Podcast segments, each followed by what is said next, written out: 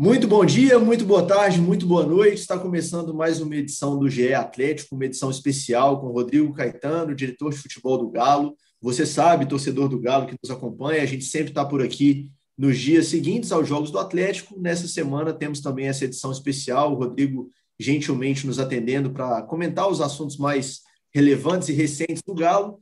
Eu e o Fred Ribeiro vamos ter essa possibilidade de trocar ideia com o Rodrigo, primeiro, um abraço, Fred, e um papo importante né, para a gente com, com o Rodrigo Caetano, nesse momento decisivo aí já de início de temporada do Atlético. A temporada vai ser bem lotada, né? É isso aí, Gui. Prazer participar novamente. A gente sempre agradece o Rodrigo, que tem essa marca, talvez a carreira dele sempre muito gentil com a gente. Nem que ele, nem que ele não dê notícias, né? Nem que ele não, não nos ajude no primeiro momento, mas sempre nos atende, sempre retorna, está sempre disponível, que é muito bom para a gente, para o torcedor também. É isso. Então vamos apresentar aqui o convidado. Rodrigo, muito obrigado por nos atender, pela gentileza. Já faço uma primeira pergunta já nessa introdução para você em relação a esse início de trabalho no Atlético, né? Você está aí completando três meses de clube, né? Um início movimentado, né? Já com o início de uma temporada importante, Libertadores batendo na porta, campeonato estadual, planejamento de elenco e de todo o departamento de futebol para uma temporada que, que é recheada de expectativas. Muito obrigado por nos atender e como que é a sua primeira avaliação desse início de trabalho no Atlético?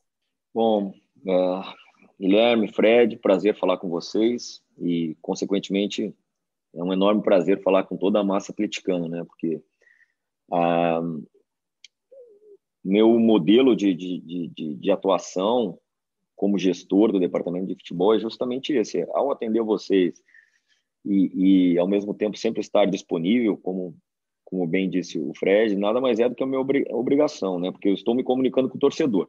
Por mais que, na grande maioria das vezes, realmente, eu tenho que ter o cuidado e o zelo justamente para não gerar expectativas que logo ali na frente possam se transformar em frustrações. Então, eu tenho que ter essa cautela, mas jamais vocês vão ficar, pelo menos, né, sem um retorno. E tudo isso por conta realmente do respeito a vocês profissionais, profissionais sérios, como também para todo o nosso torcedor. Olha, eu tá fechando aí praticamente 90 dias que eu, que eu cheguei aqui no Galo. É claro que um período de realmente de adaptação de conhecimento do clube, das pessoas, dos processos novos, é, inclusive toda essa questão nova da, de governança, né? Que nós temos um modelo bastante próprio aqui no Galo hoje. Então, é, ainda é um momento de conhecimento, mas no dia a dia ele não para, os, as competições não param, a questão de entradas e saídas de elenco também não param. A gente atuou muito mais na questão de saídas, né? Nós recolocamos praticamente 28 atletas no mercado, jogadores esses que nós conseguimos realmente é, é desonerar da nossa folha de pagamento. Isso teve um trabalho em conjunto com o SIGA, que a gente vai falar mais à frente, provavelmente, que uma nova roupagem que a gente deu para o Centro de Inteligência do Galo, o Centro de Informações do Galo. E, assim, conhecimento e integração com as categorias de base, que é algo que eu carrego comigo sempre como ponto fundamental. E, e consciente, eu não diria da, é, de cobrança, de expectativa, mas sim de responsabilidade.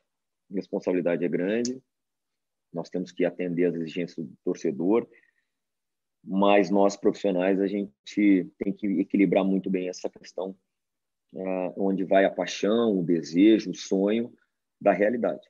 Né? E a gente vem trabalhando bastante com os pés no chão, com muita realidade, principalmente no que diz respeito ao orçamento. E nós não vamos desviar um centímetro dessa rota que é estabelecida por hoje o presidente Sérgio Coelho, por todo o órgão colegiado formado pelos quatro R. Nós seguimos a risca aquilo que nos é determinado.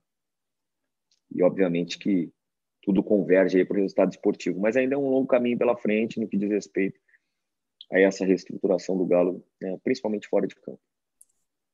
Rodrigo, você está falando do, do, dia a dia aí do departamento de futebol.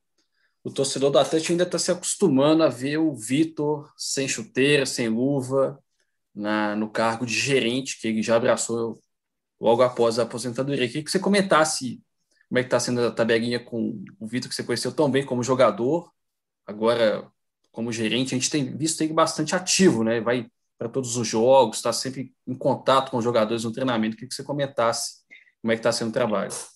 Olha, Fred, tem sido um, um, grande acréscimo aqui no departamento de futebol, né? Porque era uma função exercida pelo Gabriel Andreata, que com a sua saída esse cargo ficou vago. Então, acho que tudo acabou é, vindo ao encontro do melhor para o Galo, né?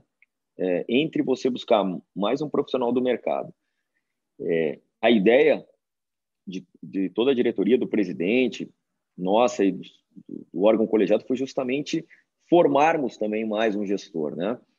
E o Vitor tem todos, todo, todo o perfil, tem todos os predicados para seguir nessa carreira.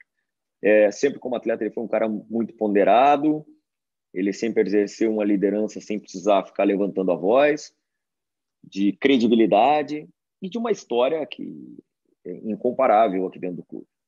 Então a ideia é essa, né? Quando nós executivos passamos pelo clube, a gente fala muito em legado, né? Que é como você chega e como você sai. Eu costumo dizer que é, a gente sempre tem que ser avaliado muito mais quando a gente sai, né? Porque aí você vai ter como é, deixar essa capacidade de avaliação para vocês do que, que ficou realmente de bom né, no seu trabalho.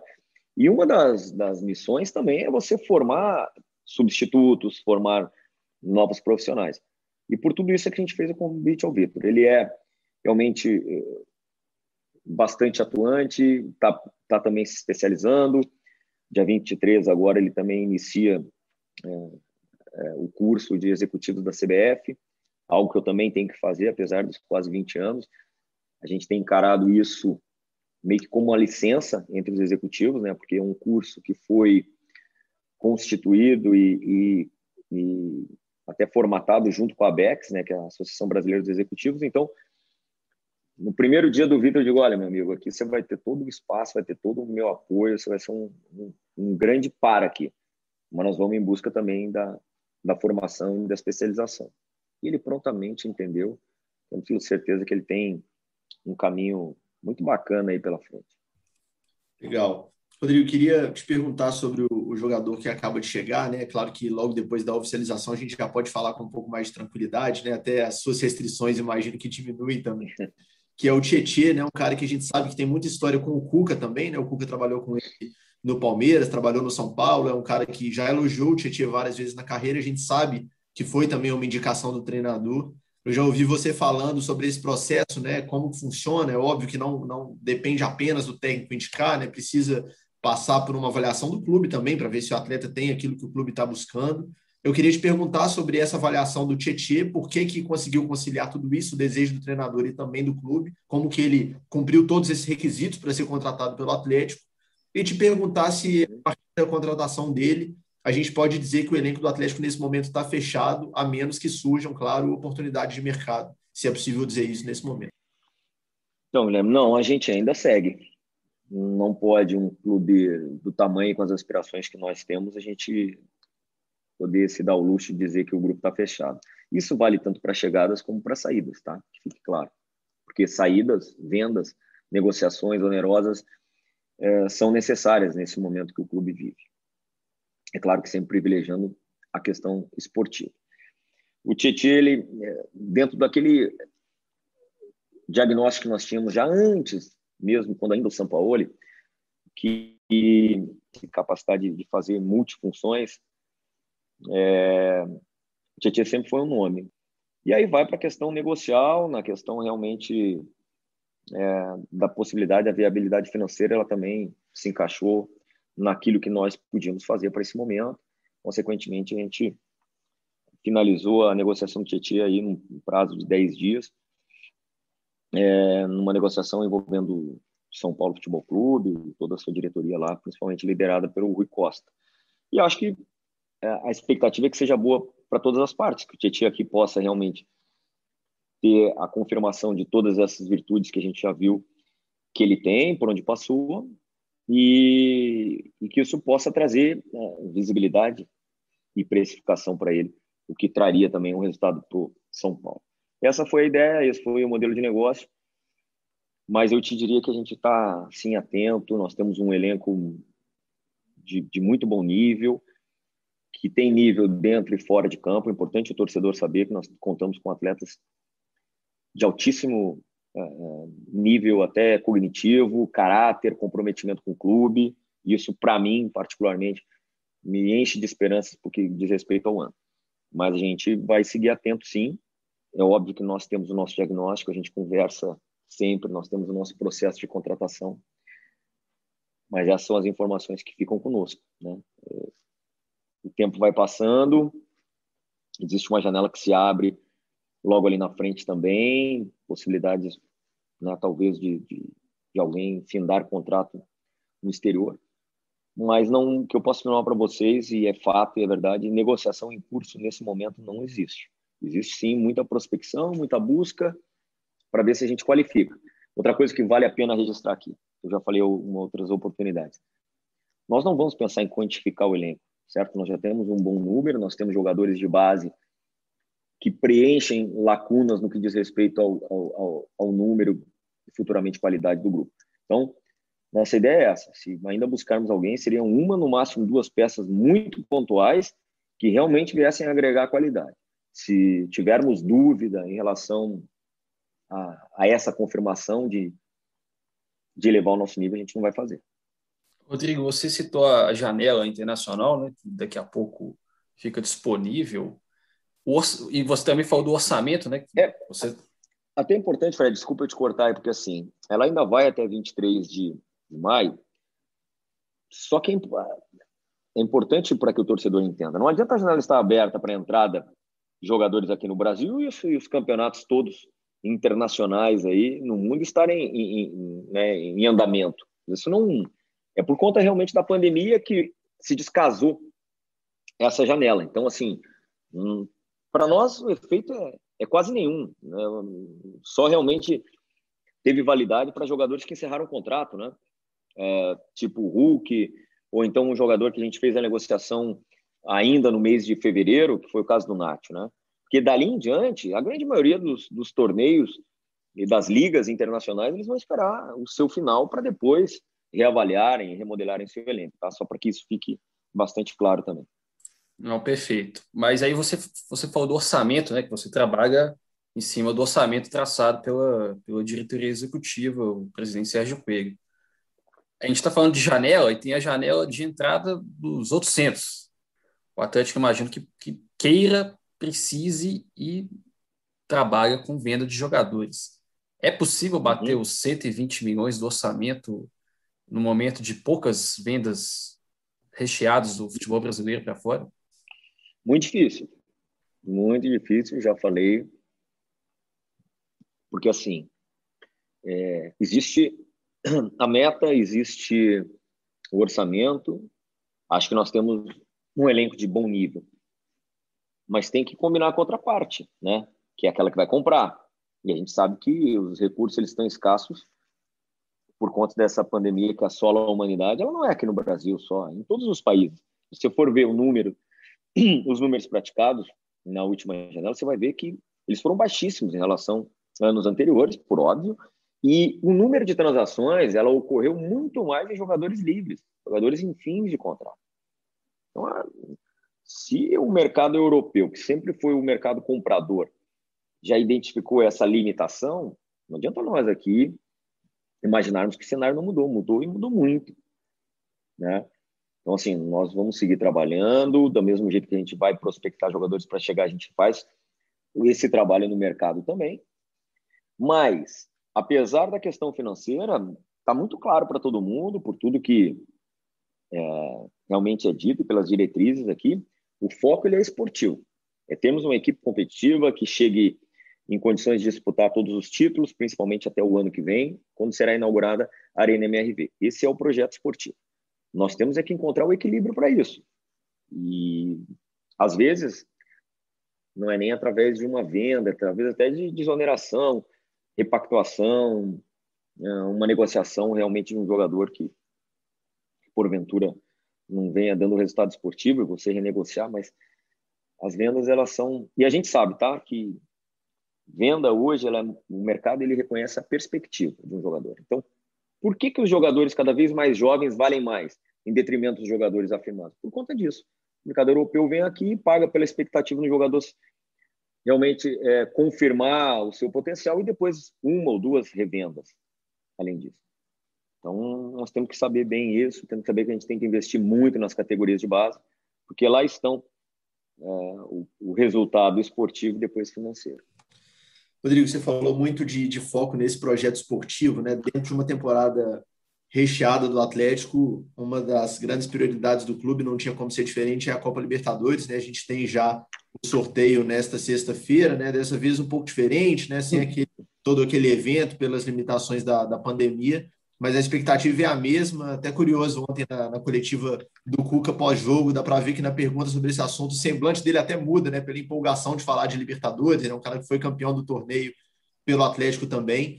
Queria te perguntar como está a expectativa para esse, esse sorteio, o que, que você projeta. O Cuca até falou, né? Muitas vezes essa, essa coisa do grupo pode ser traiçoeira, você pode cair num grupo relativamente mais fácil, que vai te preparar menos para o mata-mata, você pode pegar um grupo mais cascudo, que já vai te dar um, uma, uma força legal para a sequência da competição. Como você está vendo essa Libertadores? Uma Libertadores que os brasileiros também vão entrar muito fortes, né? Todos eles. E eu queria te perguntar também sobre essa montagem de grupo, assim, se, se foi um grupo pensado também para esse torneio, né? Porque me parece pessoalmente que sim, né? O Atlético buscou o Nath, que é um cara campeão, o Atlético tem o, o Hever, que é um cara campeão e, e capitão pelo Atlético, o próprio Tardelli também pelo clube, além de outros jogadores muito experientes, internacionais como que foi esse planejamento visando a Libertadores e sua expectativa para o sorteio, que, que, o torcedor também certamente está com expectativa muito alta. É, Guilherme, eu costumo dizer que a Libertadores ela já começa no sorteio, né? A verdade é essa, o caminho traçado.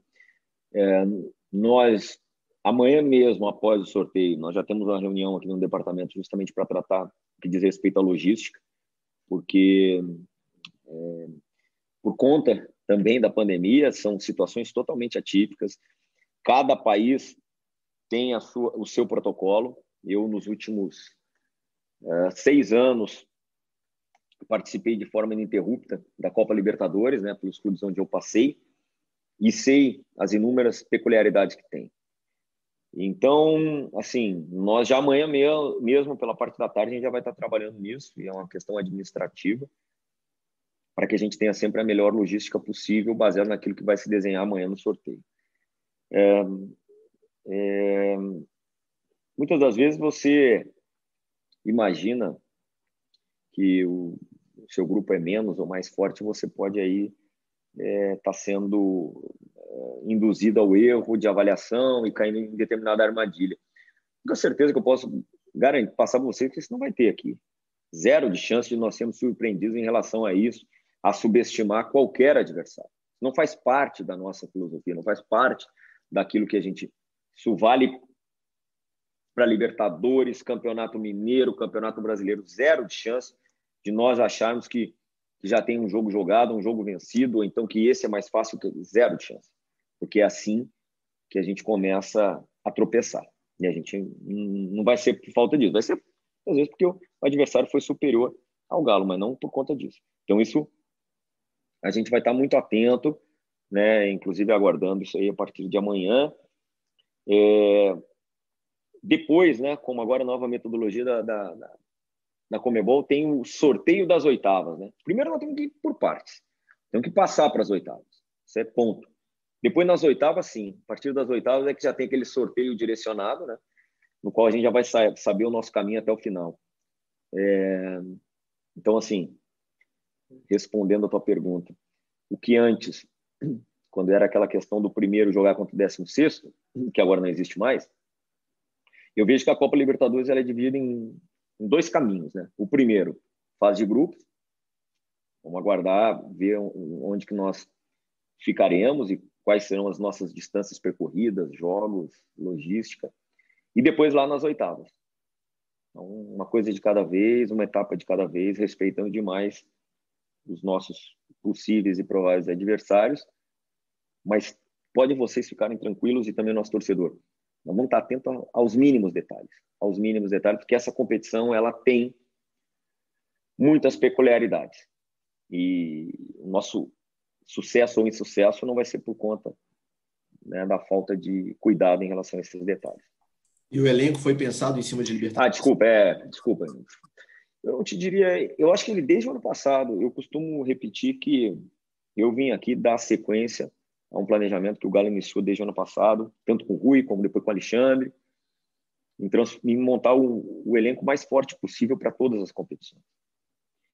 Te diria que assim, o que é obrigatório no, no Galo daqui para frente é estar em todas as edições da Copa Libertadores. Na minha visão, se existe uma obrigação, é essa. Nós temos que estar na, na, na competição mais importante sul-americana hoje. É, o fato de nós ainda estarmos com sete estrangeiros, eu acho que é sinalização disso, né? Porque nós teremos aí, eu já vivi isso em outros tempos, às vezes você vai jogar uma quarta-feira um jogo de Copa do Brasil, um domingo brasileiro e na outra quarta-feira uma Copa Libertadores. E num curto espaço de sete dias, de uma semana, você joga três competições distintas, dependendo as três com regulamentos diferentes. Você tem que ter elenco para girar e o elenco, eu acho que ele, ele já é equilibrado e a gente espera equilibrar ele cada vez mais. Mas esse tipo de competição vai viabilizar que o Cuca possa utilizar o sete que temos hoje né, num, num, num determinado jogo, na, na súmula, coisa que hoje nós estamos impossibilitados. Então, acho que o elenco foi, sim, formatado nesse sentido, uma mescla de jogadores experientes, alguns jovens, mas muito mais jogadores experientes acostumados com grandes jogos. Rodrigo, a minha pergunta é ser justamente esse problema, entre aspas, de usar todos os estrangeiros nas competições nacionais. Eu queria que você abordasse mais isso, como é que é no dia a dia, como é que é a conversa com esses jogadores. Oh, você, vai, você não vai poder jogar porque você é estrangeiro. Como é que um jogador também trabalha isso na cabeça dele, no caso do Alan Franco e do Dylan, que tem ficado de fora por conta dessa limitação?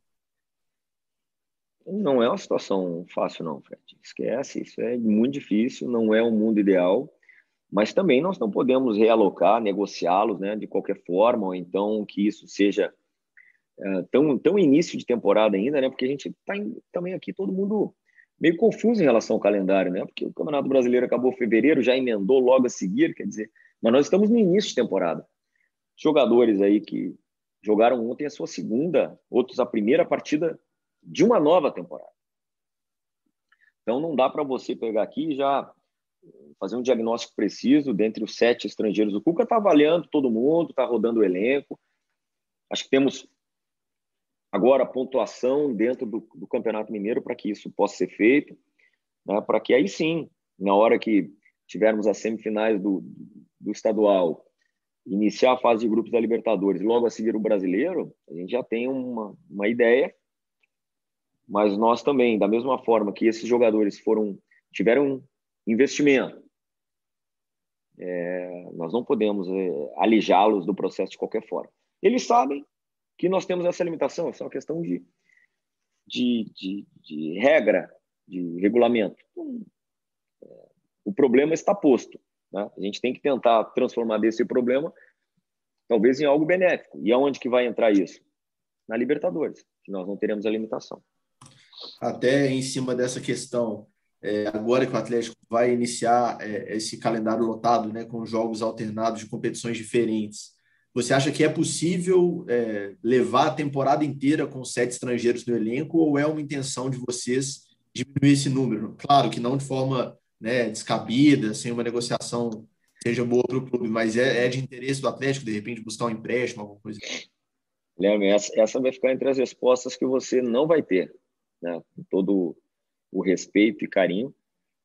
Hoje, óbvio que nós vamos ficar com todos.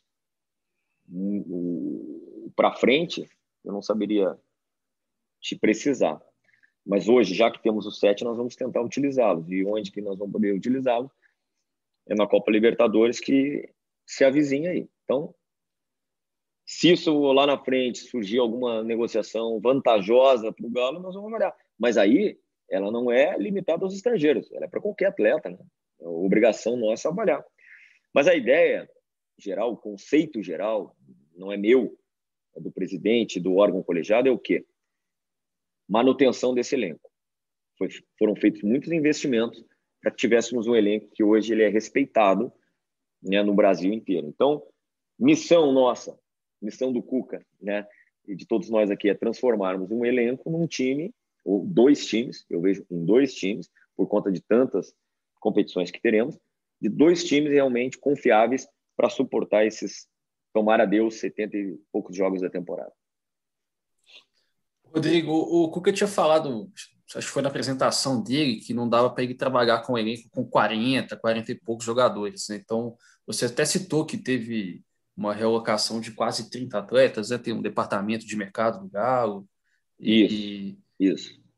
Como que ficou os jogadores da transição, aqueles que não podem jogar mais pelo time sub-20? A gente está vendo o Tagson sendo observado, é, o Iago teve chances, se eu não me engano, o Wesley já foi emprestado. Existe um direcionamento para também emprestar esses jogadores, o Jean, o goleiro, o Mikael, o zagueiro? Não, assim, hoje, todos aqueles que tinham idade de sub-20 vão jogar as competições sub-20. E na necessidade, ou até no destaque, que não é só na necessidade, no seu destaque, eles vão estar novamente no profissional. Esse é o processo de transição no qual a gente aqui acredita. E não, talvez, num time específico de transição, onde ali seja realmente mais uma etapa intermediária entre categorias de base e futebol profissional e primeira equipe. Então, nós realocamos, emprestamos alguns jogadores para que eles também tenham minutagem fora e possam ser observados também fora. E nós temos aqui jogadores que, que, que têm idade de base que estão no elenco profissional, como é o caso do, do, do Neto, do, do Dylan e do Savinho. Os que não têm idade, Echaporã, é, Thalisson, Mikael, é, infelizmente é, ainda temos o Iago lesionado, isso aí nós vamos avaliando, assim, é, frequentemente, semanalmente, para ver o que é melhor para eles, porque às vezes o projeto pode se desenvolver melhor para eles, às vezes até sair para jogar. Mas nesse momento, nós temos um elenco aí que está em torno de 35 jogadores, contando todos os goleiros, inclusive o Jean. E por hora é assim que vai ficar. Caso algum venha a sair, é porque a gente entendeu que o melhor era justamente ele ter mais minutagem fora do que ficar aqui treinando. Agora, não teremos, isso eu posso afirmar para vocês, aquele número elevado de jogadores apenas treinando como uma forma de, de, né, de ser uma transição, não. Nossa transição vai ser um processo e não um time. Um processo de aproximação, de integração das categorias de base, hoje lideradas pelo Damiani, e principalmente nesse processo de transição sub-20 pelo Léo Silva, estarem próximos do profissional. Temos feito jogos, eh, temos feito treinamentos aí coletivos, é, praticamente a cada 10 dias, justamente para que o Cuca e todos nós possamos observar a evolução desses jovens. Já que a gente mencionou empréstimos, possibilidades de empréstimos, eu queria te perguntar de um jogador que foi contratado pelo Atlético ano passado, né, a pedido também do treinador na ocasião, Sampaoli, acabou emprestado, demorou um pouco para se adaptar, mas depois começou a jogar e a gente sabe que ele foi com, com os direitos pré-fixados, que é o Léo Senna, né? É, então, queria que você falasse um pouquinho sobre esse jogador, como está o processo dele lá, se já houve alguma sinalização do SPES em relação à compra e se o Atlético conta com o retorno dele, como que está esse monitoramento, porque a gente sabe que o Atlético monitora também de perto de jogadores emprestados. Todos os jogadores, todos os jogadores, né? a gente monitora. É a nossa obrigação. A gente, a gente tem um, um departamento, como eu disse, que é o nosso centro de informações, que ele auxilia na realocação de jogadores que não estão sendo utilizados pelo clube, prospecta as nossas carências, sugere jogadores de destaque e que sejam boas oportunidades de negócio e também fazem o relatório dos nossos atletas emprestados. Não tem sentido você encarar um empréstimo de um jogador, seja ele da idade que for, é, se você não estiver monitorando. Ele não é apenas uma economia, ele também tem que ser algo que a gente vislumbre resultado esportivo, né? E o Léo Senna, assim como os demais, como o Edinho, que está emprestado ainda, como até pouco tempo o Zé Wellison no Botafogo, que agora foi para o esporte, quer dizer, esse é o nosso trabalho constante. Agora, até o presente momento, não tivemos nenhuma manifestação. David Teranz lá no, no Penharol, até agora a gente não tem manifestação de, de aquisição por parte do Spezia, não. É, o campeonato deles continua, a janela ainda tem aí em torno de 90 dias. Então, se algo acontecer, vai ser mais ali na frente. Rodrigo, ainda nesse, nesse ponto aí, é mais uma curiosidade, eu não sei se nem se o Atlético abre essa informação, mas todos os empréstimos, pelo menos uma parte do salário, é arcado pelo clube que recebe esses jogadores? Tem, tem essa, essa preocupação de você emprestar um jogador, mas também desonerar a folha. Todos esses jogadores diminuem um pouco a folha mensal do Galo. Não, nós fizemos uma economia que girou em quase 2 milhões de reais mensais. Olha, eu te diria que 90% dos atletas nossos que estão emprestados e, e realocados, o, o, custo salarial e de imagem é do clube que, que hoje detém o seu empréstimo. O Galo é colaborativo aí num percentual de 10 a 15% de todos esses atletas. Isso eu posso te afirmar. Então, assim, é um trabalho que ele demanda tempo, bastante energia, porque você tem que ter o convencimento do atleta, no melhor direcionamento, envolve os, os agentes desses jogadores, uma série de fatores, e que às vezes passa desapercebido, né? Mas é, é um trabalho normalmente a, normalmente a primeira missão assim quando a temporada vira né para um ano para o outro é realocar esses jogadores que muitas vezes estão fora dos planos ou ainda estão em processo de, de amadurecimento é. achar novos caminhos é para eles né é, e, e, e ele certamente é um que demanda muito tempo, muita energia, por isso que a gente tem que ter mais braços aqui para trabalhar nisso. E isso aí o pessoal do SIGA auxilia muito. A ideia é o que, que é? Que esse número caia, né? Com o passar dos anos, por óbvio, e que esse número e que esse grupo de atletas ele seja cada vez com idade mais reduzida, porque aí o foco vai ser não desonerar e sim amadurecê-los, que faz parte realmente do, de um projeto que visa resultado esportivo ali na frente. Em cima dessa questão financeira, o Rodrigo, que você mencionou, o Atlético, pelo menos é o que o clube vem dizendo, eu queria confirmar essa informação com você, está né, nesse momento regular, regularmente ali em dia com os jogadores em relação a salário, em relação à imagem. Eu queria te perguntar sobre uma situação que aconteceu ano passado, é claro que foi uma situação totalmente imprevisível, né, por causa da pandemia, por causa da crise que assolou o Atlético e todos os clubes do Brasil, se não me engano, o Atlético chegou num dado momento da temporada a passar é, pagamento de imagens de alguns meses de 2020 para 2021. Eu queria te perguntar se isso de fato aconteceu e se essa questão também está em dia, se estão em dia os valores a serem recebidos em 2021 e também aquilo que estava pendente em 2020. Olha, o que eu posso dizer para vocês é que eu acredito que mais importante de qualquer contratação é você manter os seus compromissos em dia com o seu grupo de atletas e funcionários, né? Porque a pandemia ela atingiu a todos, né? as receitas diminuíram absurdamente e, e nós aqui, principalmente no futebol, todos trabalhamos, né? Então, assim, é, desde que cheguei aqui, foi uma das solicitações que eu coloquei como fundamentais para o bom convívio, até para possibilidade de conquistas. E isso vem acontecendo, como eu disse, o apoio incondicional e fundamental dos do órgão colegiado, aí, do presidente, do CEO também, que é o, o Plínio, para que isso seja cumprido e vem sendo cumprido. Pactuações ou repactuações, essas aí, elas dizem respeito realmente a, a as partes, né? Clube, atletas e tal. O que eu posso dizer para vocês é que o clube tem honrado com todas as suas seus compromissos com o elenco atual. Né? Agora, é, algo relacionado que foi repactuado na pandemia do ano passado.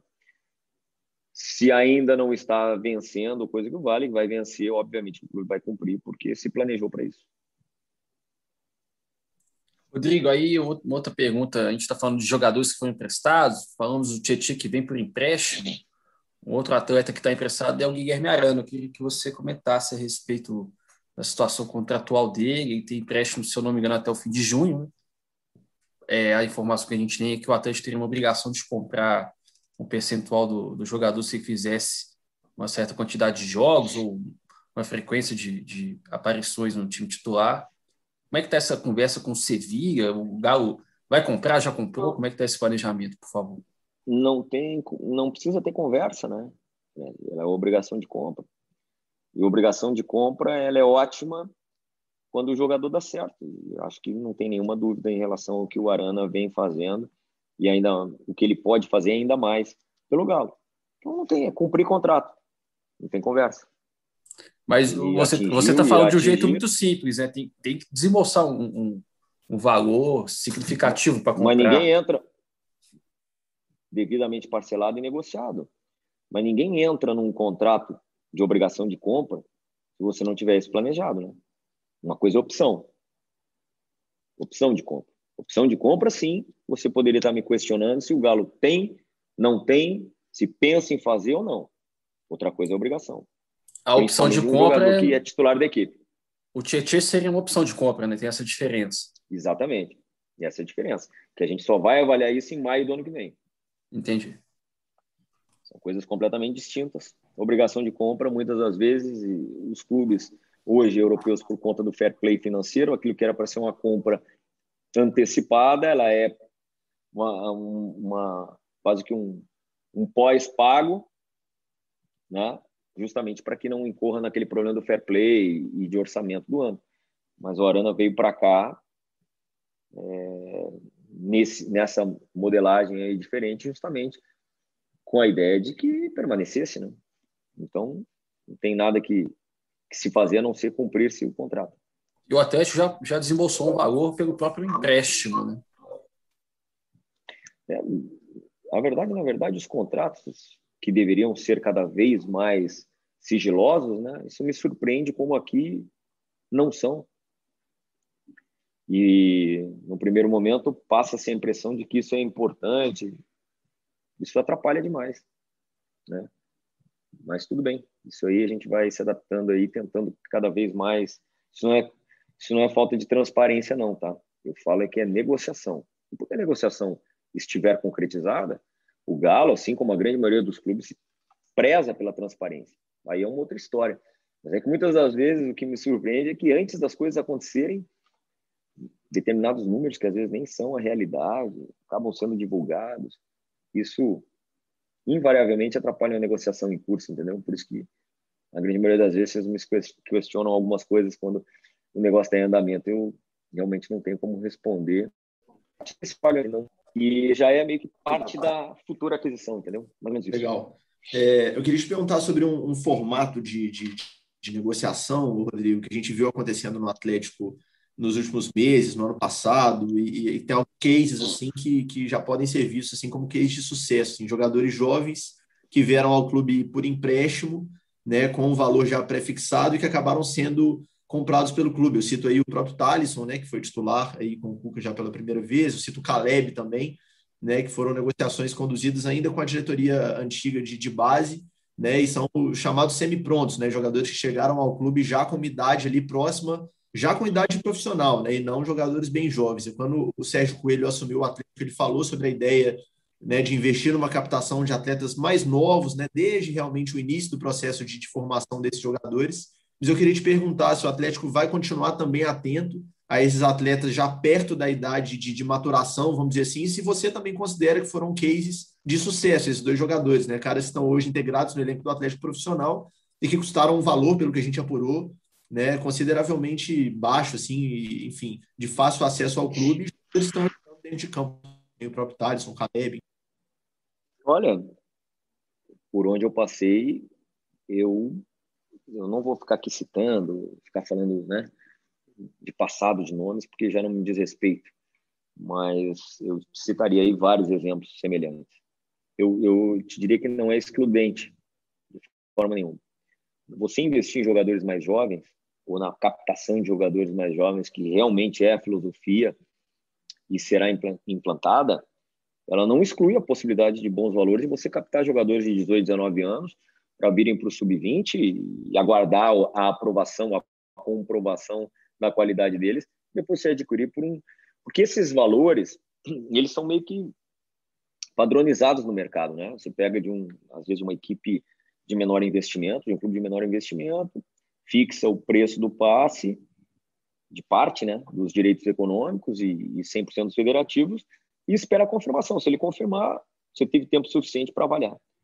Foi nesses casos, eu te citaria outro, né, que mesmo não estando no clube, foi feita a aquisição, que é do Guilherme Castilho, que, não, que hoje está lá no, Juventude também, num modelo bastante semelhante. Então, esse tipo de jogador a gente encara como sendo um, um ativo nosso, um investimento de baixo custo, mas com expectativa alta. Rodrigo, eu queria te perguntar sobre o Cuca. É, como é que está aí a, a, relação do dia a dia dele com o trabalho, diante de uma situação muito atípica e preocupante, a gente também não tem muitas informações da, do quadro de saúde da mãe dele. como é que ele está trabalhando e acompanhando a mãe à distância, como é que está essa relação daí com o trabalho, mas também com a, com a vida pessoal? Não, Fred, tranquilo. Ele é um cara que conhece o clube, conhece as pessoas. Eu disse a ele desde o início, quando ele vinha, ainda a mãe dele vem melhorando consideravelmente, para alegria de todos nós, graças a Deus. E quando nós começamos as nossas conversas, tudo aquilo que ele vinha enfrentando na, na vida pessoal, né, em relação à saúde da mãe dele também, é, que não teria outro clube, outra casa para ele estar que não aqui. E coincidência ou não, desde que ele chegou aqui, a mãe dele vem apresentando quadro de melhora dia após dia. A facilidade que se tem quando você traz um profissional que que já conhece a casa, que conhece as pessoas, que conhece o ambiente, conhece a torcida, sabe do nível de exigência do torcedor, tudo facilita.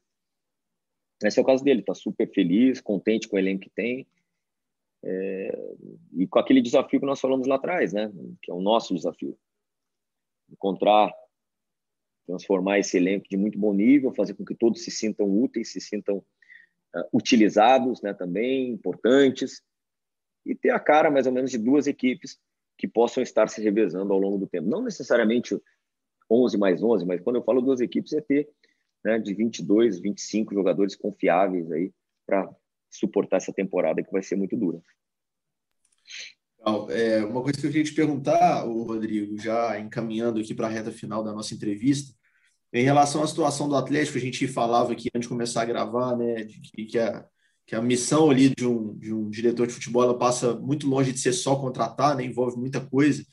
E recentemente o Rubens Menin, né, um dos, dos apoiadores, aí, uns quatro R's do Atlético, deu uma entrevista falando que o Atlético já é ou está muito próximo de ser um clube totalmente autossustentável, no sentido de depender apenas das próprias pernas para sobreviver. Né? Claro que houve um aporte financeiro muito grande né, dos próprios investidores, mas o Atlético está aí em viés de, inaugurar, em vias de inaugurar a sua casa própria, né, já tem um elenco consideravelmente valorizado, né, um grupo forte que, que a tendência é brigar por títulos. Eu queria te perguntar se você também vê assim, se você acha que o Atlético está tá próximo, é claro que tem uma dívida alta para resolver também, né, é um problema do Atlético e de vários outros grandes clubes do Brasil, mas se você acha que o Atlético está no caminho de, de, realmente se tornar um clube que caminha com as próprias pernas, porque a gente viu que essa mudança de patamar, especialmente de elenco, dependeu de um investimento de fora, né? Se dependesse de investimentos do próprio clube, ela seria mais difícil. Eu, eu costumo dizer que o nosso momento ele é de pavimentar o nosso caminho. Né? Se você pavimentar bem essa travessia, ele é um caminho sem volta, ou seja, ele é sustentável não só financeiramente, como esportivamente. O que não dá é para você é, gerar um nível altíssimo de expectativa de qualquer jeito e essa conta vir ali na frente. Né? Tem que andar tudo junto. É, a questão financeira, a questão é, é, de marketing, de potencializar, porque se fala em reduzir custo, mas você tem que aumentar as suas receitas, melhorar a infraestrutura, né, na parte principalmente remodelar e, e, e, principalmente atualizar aqui o centro de treinamento. Uma série de fatores onde você tem que ir caminhando, estruturando o clube para que realmente não fiquemos somente na ideia de que ter um bom elenco é mudar de patamar. Vai muito além disso. Muito além disso. E a partir disso que todos nós, não sou só eu, não, a equipe de profissionais, o time de profissionais montado aí né, por essa gestão, me, me dá a expectativa de que realmente o Galo está no caminho certo, mas ainda estamos no momento de pavimentação.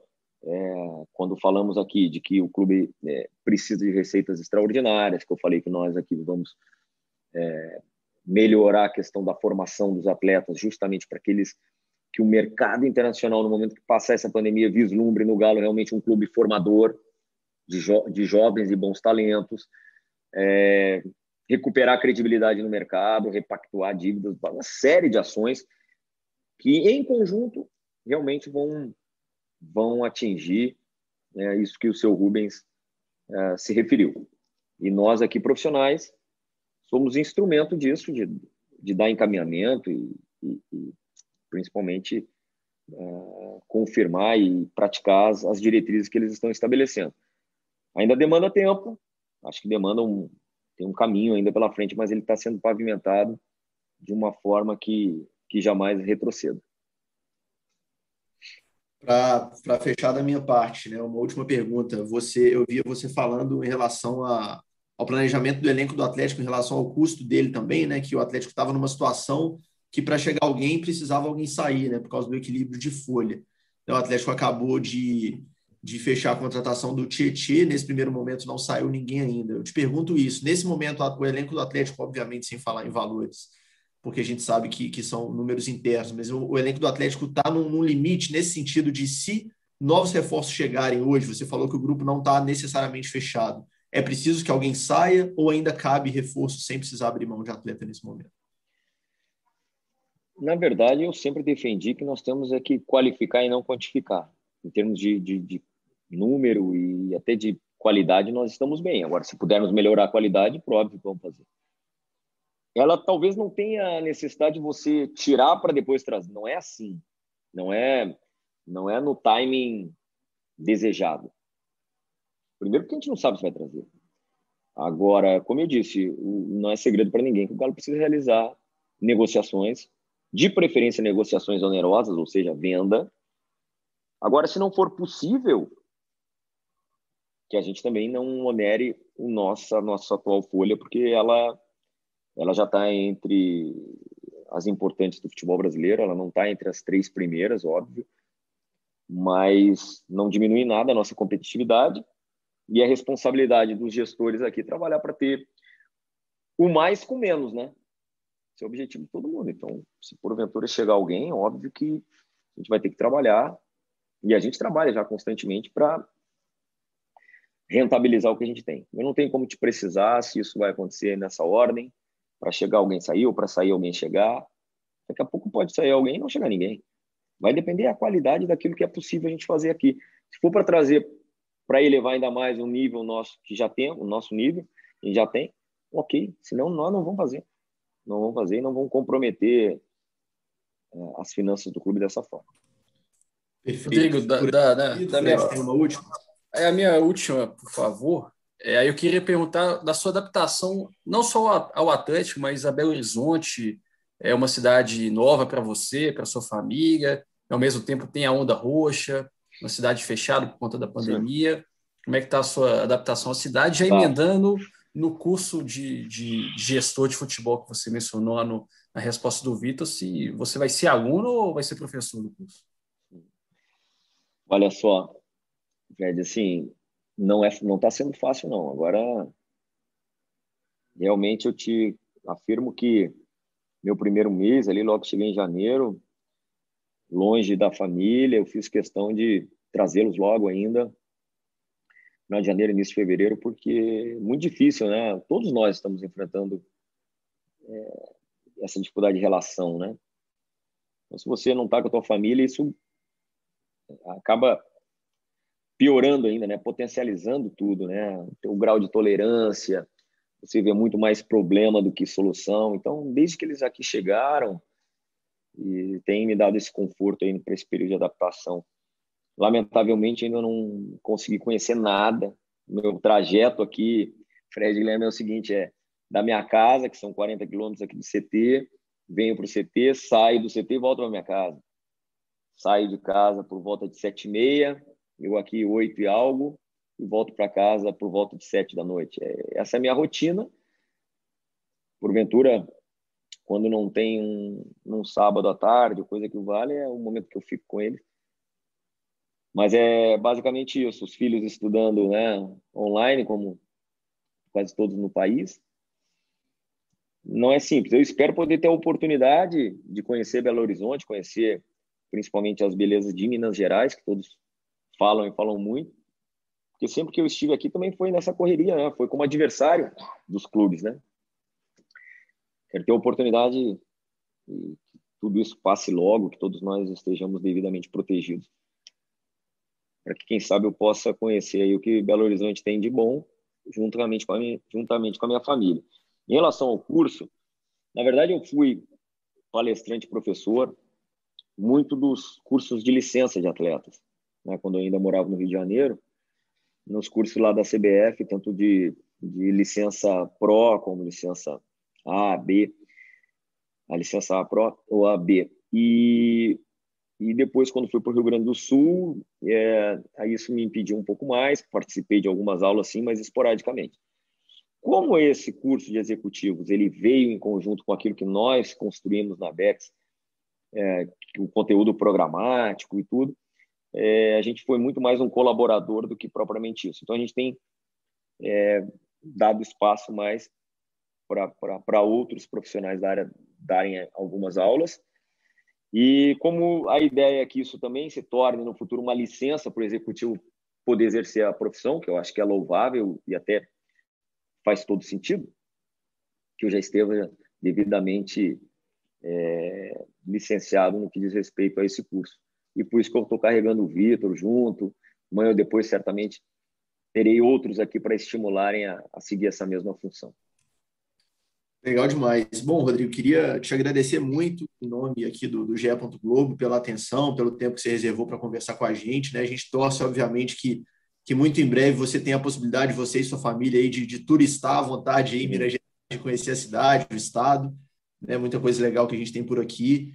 É, que muito em breve também a gente possa trocar papos como esse aqui presencialmente, né? sem essa preocupação Opa. da pandemia, que realmente já, já nos assola há algum tempo. Muito obrigado mesmo pela atenção. Eu sou o Guilherme Frossari, estive com o Frederico Ribeiro, entrevistando o Rodrigo, e que seja o primeiro papo de muitos, Rodrigo. Muito sucesso aí para você e, e, do trabalho do Atlético também nessa temporada. Muito obrigado.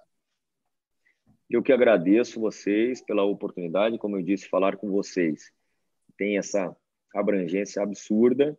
É a oportunidade que eu tenho de falar com toda a massa atleticana. Então, obrigado pelo carinho e principalmente pelo respeito que vocês sempre tiveram comigo desde que aqui tirei, tá? Fred, Guilherme.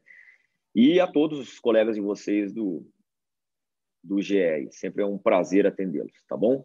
Grande abraço, um abraço com muito carinho para toda a massa atleticana que siga confiando e nos apoiando aqui incondicionalmente. Um abraço a todos.